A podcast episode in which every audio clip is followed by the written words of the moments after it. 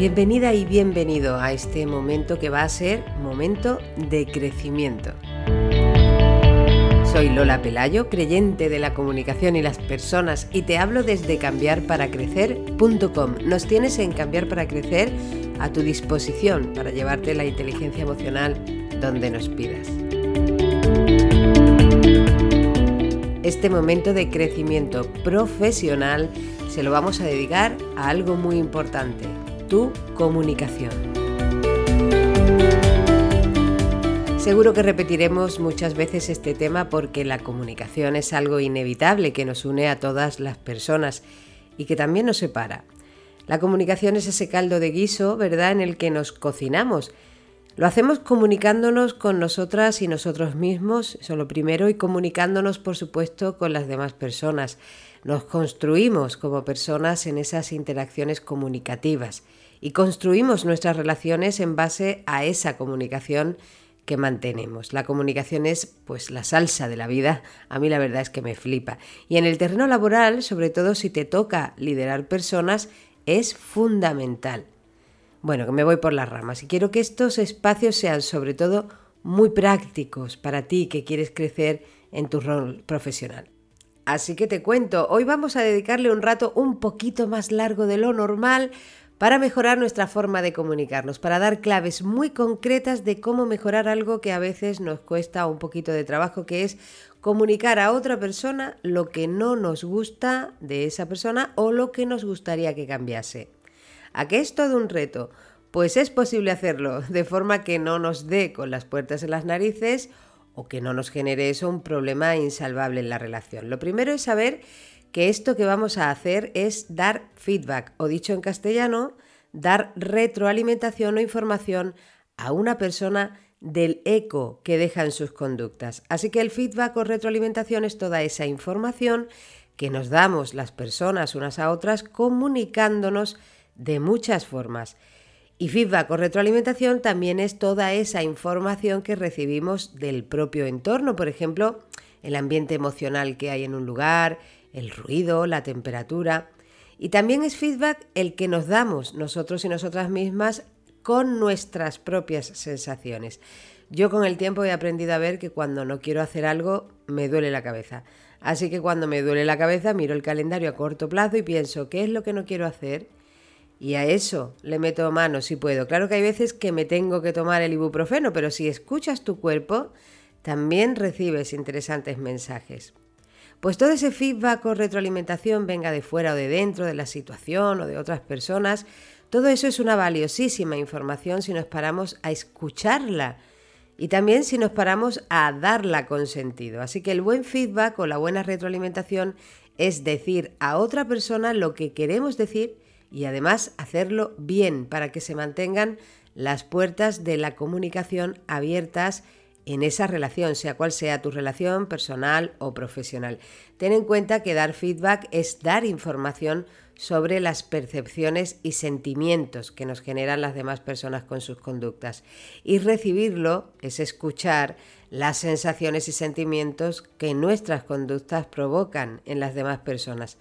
Y eso merece la pena escucharlo. Antes de empezar a proponerte los pasos concretos a seguir para dar un buen feedback, bueno, una propuesta de pasos concretos a seguir, ¿eh? tenemos que recordar antes una certeza absoluta. Es imposible no comunicar. Así que estamos recibiendo y dando feedback constantemente, porque nos estamos comunicando constantemente por acción y por omisión.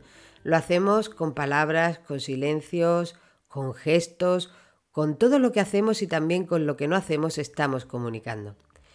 Vamos a centrarnos ya en lo que decíamos al principio, en aprender una estrategia concreta, una de tantas, para dar feedback en cinco pasos y dárselo a alguien que seguramente no va a querer oír lo que le vamos a decir.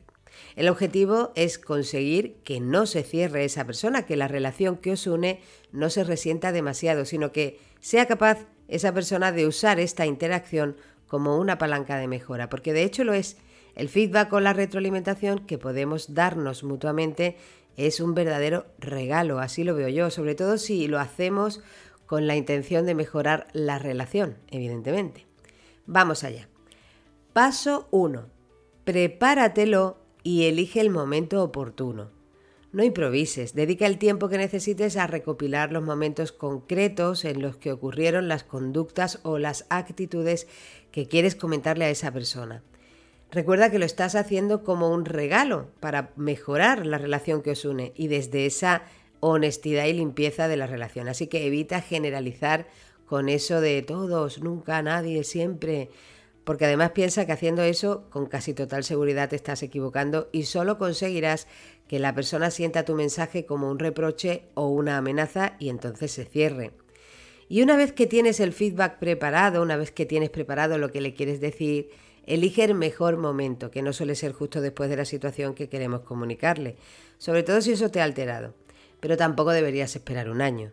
Encuentra la ocasión más cercana en la que tus emociones y tu estado de ánimo estén equilibrados. Piensa en la otra persona para decidir ese momento y en la relación que os une, porque a lo mejor es mejor hacerlo en un ambiente más oficial o más distendido, y casi siempre lo mejor es no hacerlo en público. Paso número 2. Describe, no juzgues ni busques venganza. Es momento de hablar de hechos en este paso. Céntrate en las conductas y no en la persona. Es muy fácil caer en eso de llegas tarde porque no te importa el trabajo o los errores del documento son porque lo haces rápido y sin ganas. El buen feedback no hace juicios ni interpretaciones de las intenciones que tiene la otra persona.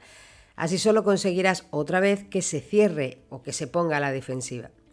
Las frases que se centran en las conductas suenan más como Has llegado tarde cinco veces esta semana. O en el documento había tres tablas con errores. En este paso de la descripción también es importante hablar de la forma más específica y concreta que puedas, porque es mucho más productivo decir, en el documento he encontrado ocho errores en tal y en tal sitio, a decir, el informe estaba mal.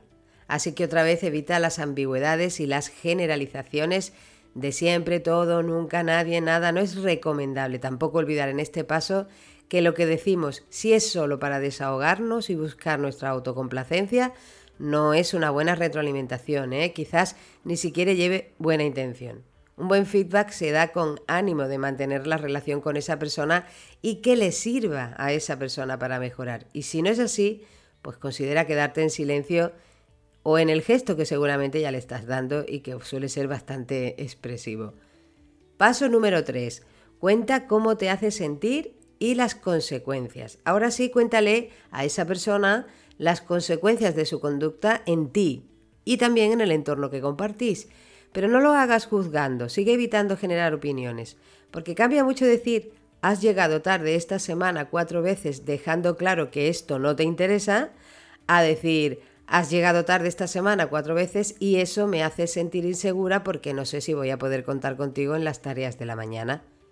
Se trata de describir los sentimientos propios, no las intenciones de la otra persona. Paso número 4. Cállate. El silencio es ahora muy importante. Si has hecho bien los pasos anteriores y has elegido el momento adecuado y evitado las generalizaciones y los prejuicios, pues quedarte ahora en silencio te va a ayudar porque el silencio genera un espacio muy importante que a ti te permite evaluar cómo está recibiendo la otra persona lo que le estás diciendo.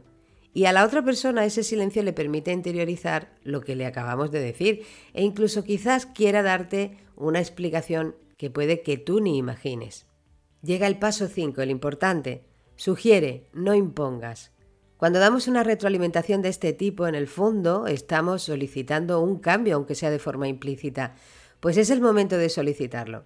Y si has escrito los hechos de forma aséptica, específica y concreta, y si es evidente tu intención de mejorar la relación porque no has hecho juicios y has contado cómo te hace sentir a ti la conducta de la otra persona, y si en el silencio que has generado las posturas siguen abiertas, pues ahora es el momento de sugerir con conductas alternativas, pero sin sentenciar lo ideal es dar libertad a la otra persona para aceptar o no tu sugerencia, así que no uses un tienes que, ni o cambias o emplea mejor un me gustaría o un te sugiero, un vendría bien que... Fíjate cómo sonaría una buena retroalimentación en el contexto laboral a una persona de tu equipo. En tus dos últimos informes he encontrado errores, cuatro en el primero y tres en el último. Esto ha provocado retrasos en el departamento comercial y a mí me hace sentir insegura y saturada, porque no puedo evitar dedicar tiempo extra a revisar lo que me mandas. Aquí viene el silencio. Me gustaría que durante un par de semanas, cuando termines el informe, revises los datos con otra persona del equipo antes de enviármelo. Sí, ya lo sé, no es fácil. Lo bueno es que tenemos un montón de oportunidades para entrenarlo y cuanto más entrenes el feedback, más fácil te saldrá sin tener que pensarlo.